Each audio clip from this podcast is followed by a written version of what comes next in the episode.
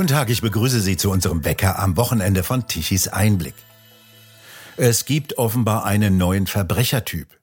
Der neue Verbrechertyp Dr. Med. Zu diesem Schluss kommt Rechtsanwalt Wilfried Schmitz nach seinen Erfahrungen am Landgericht Bochum. Dort verteidigt er den Arzt Heinrich Habig. In dieser Woche ging dort einer der skandalösesten Prozesse weiter, der Prozess gegen den Arzt aus Recklinghausen, Heinrich Habig. Der sitzt immer noch seit dem 14. Mai im vergangenen Jahr in Untersuchungshaft, ohne dass ein rechtsgültiges Urteil vorliegt. Erwartet wurde eigentlich, dass er in dieser Woche zunächst einmal auf freien Fuß kommt, doch dies geschah nicht. In dieser Woche wurde am Landgericht über eine Art Verständigung verhandelt. Wir haben in dieser Woche bereits im aktuellen Wecker in einem Gespräch mit Rechtsanwalt Chris Moser, der den Prozess beobachtet, kurz nachrichtlich darüber berichtet.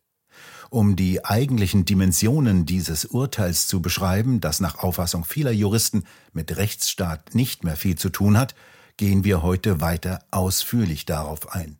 Bekanntlich wird dem Arzt Heinrich Habig aus Recklinghausen vor der großen Strafkammer des Landgerichtes Bochum vorgeworfen, in rund 600 Fällen seinen Patienten eine Covid-19-Impfbescheinigung ausgestellt zu haben, doch ohne die gentechnische Injektion tatsächlich verabreicht zu haben. Habig hat gewusst, dass die Impfung gefährlich ist und wollte seine Patienten schützen, wie das auch die Berufsordnung der Ärzte vorschreibt. Bei diesen 600 Taten allerdings handelt es sich nur um weniger als ein Zehntel der insgesamt 6800 festgestellten Einzeltaten. So viele Fälle nämlich stellten Staatsanwaltschaft und Polizei bei Durchsuchungen fest. Offenbar zu viel für die Justiz. Daher teilte die das Verfahren auf, regelwidrig. Jetzt scheint es zu einer Verständigung zu kommen, worüber eigentlich geurteilt werden soll. Herr Moser, können Sie zunächst einmal etwas Licht in die juristische Düsternis bringen? Ja, es hat ja zunächst einmal ein Teilurteil gegeben, das 207 von rund 600 angeklagten Taten umfasste und jetzt blieben ja dann daraufhin nochmal rund 400 Taten übrig. Und über diese 400 angeklagten Taten hat man nun eine Verhandlung geführt über eine mögliche Verständigung, wie man sozusagen einen Vergleich im Strafrecht nennt. Man meint damit eine Verständigung über die Tatsachengrundlage, die einem Urteil dann später zugrunde zu legen ist. Und man hat dort unterschieden, nun, also auf Vorschlag des Gerichtes, zwischen 213 Taten, bei denen es schon schriftliche, schriftlich festgehaltene Geständnisse der betreffenden Zeugen, also der Patienten, in der Ermittlungsakte gibt, die aber noch nicht vor Gericht vernommen wurden. Und auf der anderen Seite 169 weiteren Taten von diesen 600, bei denen die Patienten noch kein äh, Geständnis abgegeben hatten, wo also dann der Inhalt deren Einlassung dann noch zum Beispiel noch offen wäre. Oder eben zumindest jedenfalls der Tatvorwurf nicht zugegeben wurde. Und man hat dann, also das Gericht hat dann den Vorschlag gemacht, dass Herr Habig zugibt, dass in diesen 213 Fällen, wo das Geständnis der, der Patienten vorlag, ähm, also schon vorliegt, aber die noch nicht vor Gericht gehört wurde, dass er da von vornherein sagt, ja, ja, wenn die das so gesagt haben, dass da diese Bescheinigung ausgestellt wurde, ohne die Impfung tatsächlich zu verabreichen, dann ist das in diesen Fällen so gewesen, sodass man sich die Vernehmung der Zeugen dann sparen kann, was das Verfahren ja verkürzt. Im Gegenzug hat das Gericht dann gesagt, dann werden die anderen 169 Taten, bei denen man noch äh, keine konkreten äh, Einlassungen hat oder jedenfalls noch erforschen müsste, werden dann eingestellt. Und wegen dieser Taten für die äh, Habig dann also ein ähm, Geständnis abgeben sollte. Äh, diese 213 also sollten dann zusätzlich zu den im Teilurteil bereits enthaltenen zwei Jahren und zehn Monaten Haftstrafe nochmal wenige Monate dazukommen. So hat das Gericht sich noch etwas unklar ausgedrückt. Muss man also noch sehen, wie viele das dann sind. Und ja, mit diesem, mit diesem Angebot wäre dann das Verfahren, soweit es also diese angeklagten 600 Taten betrifft, erledigt. Jetzt sind natürlich noch von den 6800 Fällen, die man wohl festgestellt hat anhand der Patientenunterlagen, noch 6200 Fälle ja übrig, die gar nicht Gegenstand der Anklage waren. Dazu ist sich nicht konkret geäußert worden. Es läuft aber wohl darauf hinaus, dass dann diese Fälle gegenüber Herrn Habig jedenfalls nicht mehr verfolgt werden. Bleibt aber natürlich noch die Frage übrig, ob denn diese Taten dann noch den Patienten gegenüber verfolgt werden. Allerdings muss man natürlich sagen, dass wenn denn die Taten schon äh, nicht gegenüber dem Haupttäter Habig verfolgt werden, man aus, aus Sicht der, äh, der Patienten, die also wegen Anstiftung zu dieser Haupttat angeklagt würden, man natürlich sagen kann, ja, wenn die Haupttat schon nicht verfolgt wird, dann muss man auch den, den Anstifter nicht verfolgen. Und bei den 169 von der Anklage umfassten Taten, die aber eingestellt werden wegen Geringfügigkeit, da kann man dann natürlich ähnlich argumentieren und sagen, wenn also die Haupttat geringfügig war, dann war es sicherlich auch die Anstiftung. So zumindest die Logik. Ob die Gerichte dann, die für also die Patienten im Einzelnen zuständig sind, dieser Logik folgen werden, muss man im Einzelfall sehen.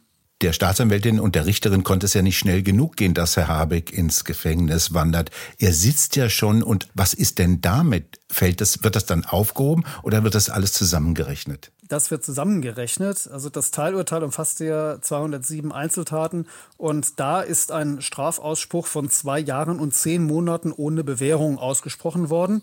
Und das, was jetzt züglich jetzt bei den 400 Taten verhandelt wurde in der Einigung, das kommt dann obendrauf. Ja, deshalb sagte ich also zwei Jahre, zehn Monate aus dem Teilurteil und nochmal ein paar Monate, wie das Gericht sich also ausgedrückt hat, wegen der 213 Geständnistaten äh, aus den übrigen ähm, Einzelfällen, die jetzt noch Gegenstand des noch anhängigen Verfahrens sind. Es ist natürlich so, dass Herr Habig ja in Untersuchungshaft sitzt, also seit Mai letzten Jahres, seit über einem Jahr. Und dadurch, dass ja das Teilurteil nicht rechtskräftig geworden ist, ist also auch diese Untersuchungshaft nicht in Strafhaft umgewandelt worden, sondern es blieb formal Untersuchungshaft. Die dauert ja nun eh schon zu lange, das ist klar, ja, aber im Rahmen dieser Einigung besteht nun also auch die Entlassung von Herrn Hardig aus der Untersuchungshaft im Raum. Ist also äh, so besprochen worden, dass es auch passieren soll. Er soll dann, wenn das Urteil über diese, diese äh, rund 400 Taten dann noch zusätzlich verkündet wurde, aus der Haft entlassen werden gegen Meldeauflage und Abgabe seiner Ausweispapiere. Dann ist er also zunächst einmal auf freiem Fuß und äh, dann stellt sich also die Frage, was bleibt dann übrig, wie viel Zeit, die noch abzusitzen ist nach dem schon abgesessenen Jahr, was hier angerechnet wird. Gibt es die Möglichkeit eines Teilstraferlasses, äh, das geht also entweder zu zwei Dritteln oder zu, auch zum Halbstrafenerlass unter bestimmten Voraussetzungen. Das muss die Staatsanwaltschaft entscheiden, das muss man dann sehen. Und wann aber dann nun tatsächlich auf freien Fuß gesetzt wird, ist wieder die nächste Frage. Man konnte ja Hoffnung haben, dass dann also am äh, Mittwoch, den 30. August schon der Fall wäre. Ist es aber nicht. Das Gericht hat gesagt, man möchte also dann nochmal äh, irgendwas beraten. Keine Ahnung was. Es verschließt sich mir nicht, nachdem ja alles schon geklärt wurde.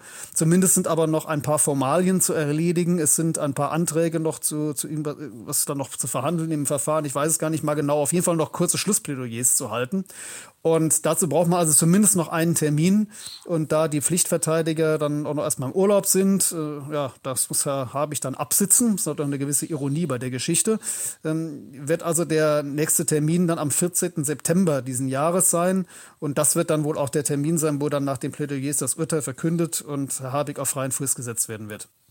Was sagt denn das über eine Justiz aus, die sich heillos verheddert hat und äh, wo eine Staatsanwältin und eine Richterin offensichtlich ziemlich unfähig sind, einen Prozess nach normalen rechtsstaatlichen Prinzipien zu führen? Ja, das haben Sie gesagt in der Formulierung. Aber ich muss natürlich auch als Jurist sagen, und ich sage es ja auch immer wieder, dass dieses Verfahren für mich jedenfalls haarsträubend ist und ich mir schon die Frage stellen muss, ähm, wie denn jemand, der eine Volljuristenausbildung hat, Befähigung zum Richteramt, wie ich ja auch, also ich, äh, ich rede da ja auf Augenhöhe, äh, wie das dann sein kann, dass man solche Fehler macht. Und jedenfalls sehe ich hier so viele Fehler, die ja schon mit der Inhaftierung anfangen, äh, wo also die Fluchtgefahr schon groß fraglich war. Meinetwegen Meinetwegen kann man darüber noch diskutieren, aber klar ist jedenfalls, dass es sich bei all den 6800 Fällen hier, äh, die man im Einzelnen festgestellt hat, um eine ganze Tat im prozessualen Sinne handelte, also um eine große Hilfeleistung. Deshalb wird ja auch hier eine Gesamtstrafe gebildet, das ist ja klar. Nur aber darf dann eben nicht nur eine Gesamtstrafe über 600 Taten gebildet werden und die 6200 übrigen unter den Tisch fallen, sondern man hätte erst einmal in Ruhe 6800 Taten ausermitteln müssen, dann anklagen, was natürlich dauert. Ja, das hätte vielleicht nächstes Jahr oder sonst wann passieren können. Aber irgendjemand wollte ja, dass Heinrich Habig im Mai letzten Jahres hinter Gitter geht, nämlich in Untersuchungshaft. Und damit kam es zu einem großen Problem für die Staatsanwaltschaft und dann auch für das Gericht, diese Untersuchungshaft zu rechtfertigen. Und man hat sich in einen Widerspruch und einen Rechtsverstoß nach dem anderen verstrickt, weil ja schon die Anklageschrift über nur einen Teil dieser, dieser Taten, nämlich nur 600, ja schon unzulässig war, ist trotzdem angenommen worden. Ja, dann ist natürlich die Verurteilung über 207 Taten, ein Verstoß gegen diese Einheitlichkeit der Tat im prozessualen Sinne, würde streng genommen sogar zum, äh, zur Strafvereitelung im Amt für die übrigen Taten dann führen. Wird ja eh nicht so gehandhabt, ist ja klar, gut. Ja, aber ich kann es mir, auch wenn ich es natürlich nicht wissen kann, ich kann die Leute nicht hinter die Stirn gucken, ich kann sie auch nicht diese Frage stellen, ich kann nur mutmaßen, aber wenn ich dann diese eklatanten Verstöße sehe, die jedem Juristen klar sein müssen, dann kann ich daraus nur den Schluss ziehen, dass offensichtlich es wohl ein Bedürfnis gegeben hat, den Arzt unbedingt hinter Gitter zu bringen, jedenfalls dafür zu sorgen, dass er erstmal sitzt, auch wenn es noch keinen Schuldspruch gibt, damit auf jeden Fall er eine Haftstrafe quasi absitzt, de facto absitzt. Und äh, naja, und koste es, was es wolle. Also selbst dann, wenn man sich damit selbst als Jurist in die Bredouille bringt. Was passiert denn mit den Patienten? Die sind ja teilweise unter brutaler Polizeigewalt zu Aussagen genötigt worden. Die sind in ihren Wohnungen überfallen worden. Wohnungsdurchsuchungen hat es gegeben. Was geschieht denn mit denen?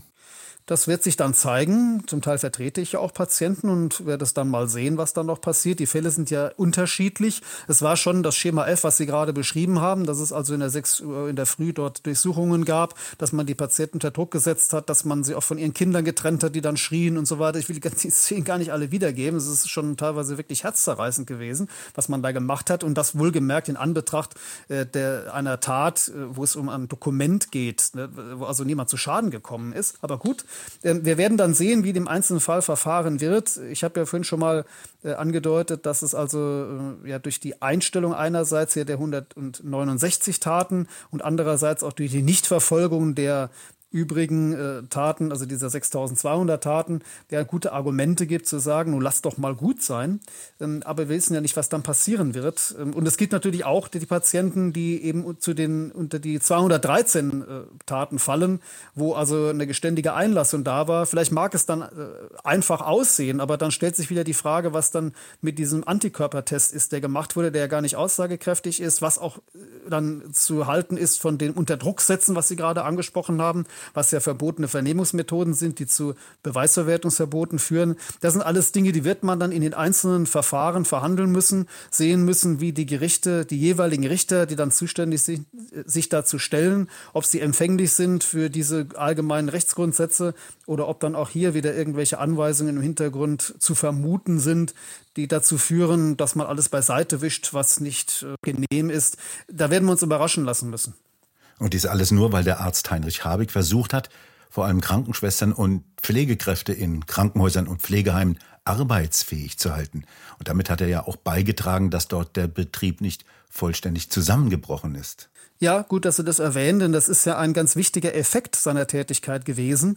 Das muss man auch mal klar sehen, weil ja manchmal so auch diese Denke herrscht, eben bei denjenigen, die an die, die, die Angst vor Corona und auf die Wirksamkeit der Impfung ja äh, glaubten und daran, darauf vertrauten, äh, als ob denn äh, es so fürchterlich sei, wenn man diese Bescheinigung ausstellt und dann also die Leute dann auf die Menschheit losgelassen werden. Tatsächlich ist es ja so, dass diese Menschen, die sich auf keinen Fall impfen lassen wollten, wenn sie dann aus ja, ihrer Existenz Existenzgrundlage verloren hätten, aus dem Beruf herausgegangen wären, in der Gesundheitsvorsorge gefehlt hätten.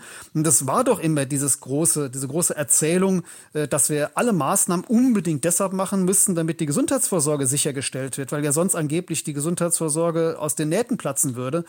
Ich meine, wir wissen ja alle, dass vorher schon die, die äh, Arbeitsbedingungen im Gesundheitswesen schlecht waren, deshalb es wenig Arbeitskräfte gab. Das, das Problem war ja alt und Haus gemacht, wurde dadurch nochmal verschärft dann. Äh, ja, natürlich natürlich, das ist ein Effekt, den äh, Herr Habeck erzielt hat, äh, der also auch zugunsten derjenigen gewesen sein muss, die Angst vor Corona hatten. Und äh, er hat natürlich aber trotzdem, soll man ja wirklich nicht vergessen, auch die einzelnen Menschen aus ihrer Not gerettet. Ja, das ist ja der Punkt, der nun von den Gerichten nicht gesehen werden will. Herr Moser, vielen Dank für das Gespräch. Ich danke Ihnen. Die Justiz hat sich zum Büttel der Politik machen lassen. Das Plädoyer der Staatsanwaltschaft Bochum habe nachdrücklich dokumentiert, dass die Kultur der Rechtspflege in diesem Land ihren absoluten Tiefpunkt erreicht habe. Dies schreibt Rechtsanwalt Wilfried Schmitz, der Wahlverteidiger von Heinrich Habeck. Er hat sein Plädoyer in einem sehr lesenswerten Büchlein zusammengefasst, ein Plädoyer für Heinrich. Darin fragt er auch, wie es zu dem neuen Verbrechertyp Dr. Med kommen konnte. Und damit kommen wir wieder auf unsere Eingangsfrage zurück.